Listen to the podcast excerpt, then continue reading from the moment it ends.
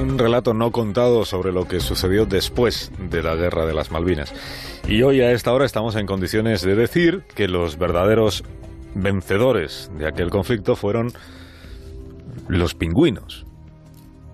Hoy en Historia de y con Javier Cancho indagamos en los detalles posteriores a la historia de una invasión.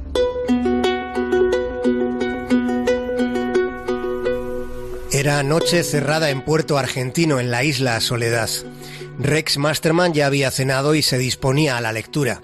Hacía mucho frío fuera. Cogió una manta para las piernas y cuando iba a sentarse alguien tocó a la puerta de la Casa de Gobierno de las Malvinas.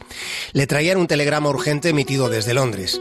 Aquel telegrama atravesó el Atlántico de norte a sur en milésimas de segundo.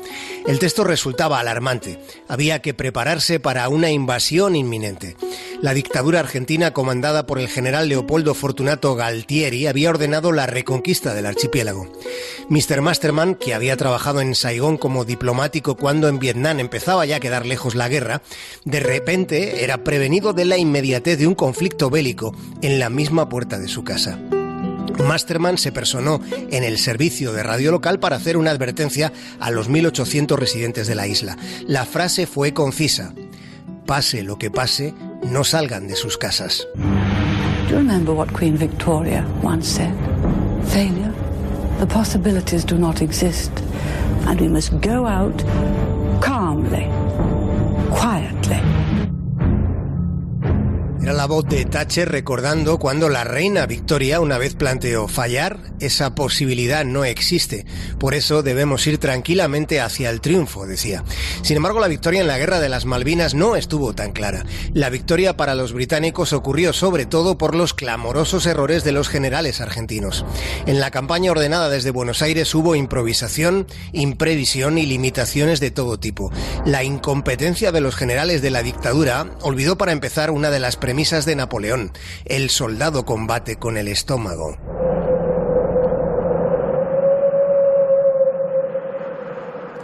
Y allí hacía mucho frío. En todo el archipiélago el viento era constante y en algunas de las islas no hay ni un árbol, solo hay rocas. Aquellas islas del Atlántico Sur están a 13.000 kilómetros de Londres.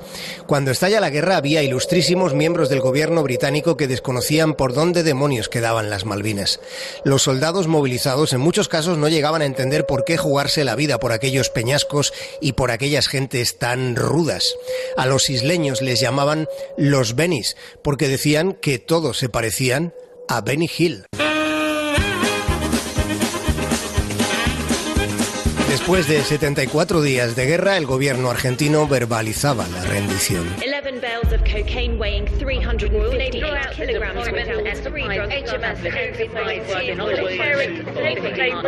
El combate de Puerto Argentino ha finalizado. Nuestros soldados lucharon con esfuerzo supremo por la dignidad de la nación. Los que cayeron están vivos para siempre en el corazón y la historia grande de los argentinos. Decía Galtieri que los que cayeron están vivos para siempre, pero en realidad estaban muertos. Los que empezaron a darse la vida padre fueron los pingüinos. Los militares argentinos colocaron más de 20.000 minas a lo largo de las playas. Cuando terminó la guerra entregaron un plano con detalles sobre por dónde quedaban las minas. Pero el gobierno británico decidió que desactivarlas era mucho esfuerzo, así que cercó las zonas con riesgo de explosión. Y eso propició que los campos de minas se convirtieran en colonias de pingüinos. Las minas detonan con un peso superior a 45 kilos y los pingüinos, por lo general, son más livianos. Por esa razón, durante los últimos 30 años, el número de pingüinos en las Malvinas aumentó hasta sobrepasar el millón. Más de uno. La mañana de Onda Cero.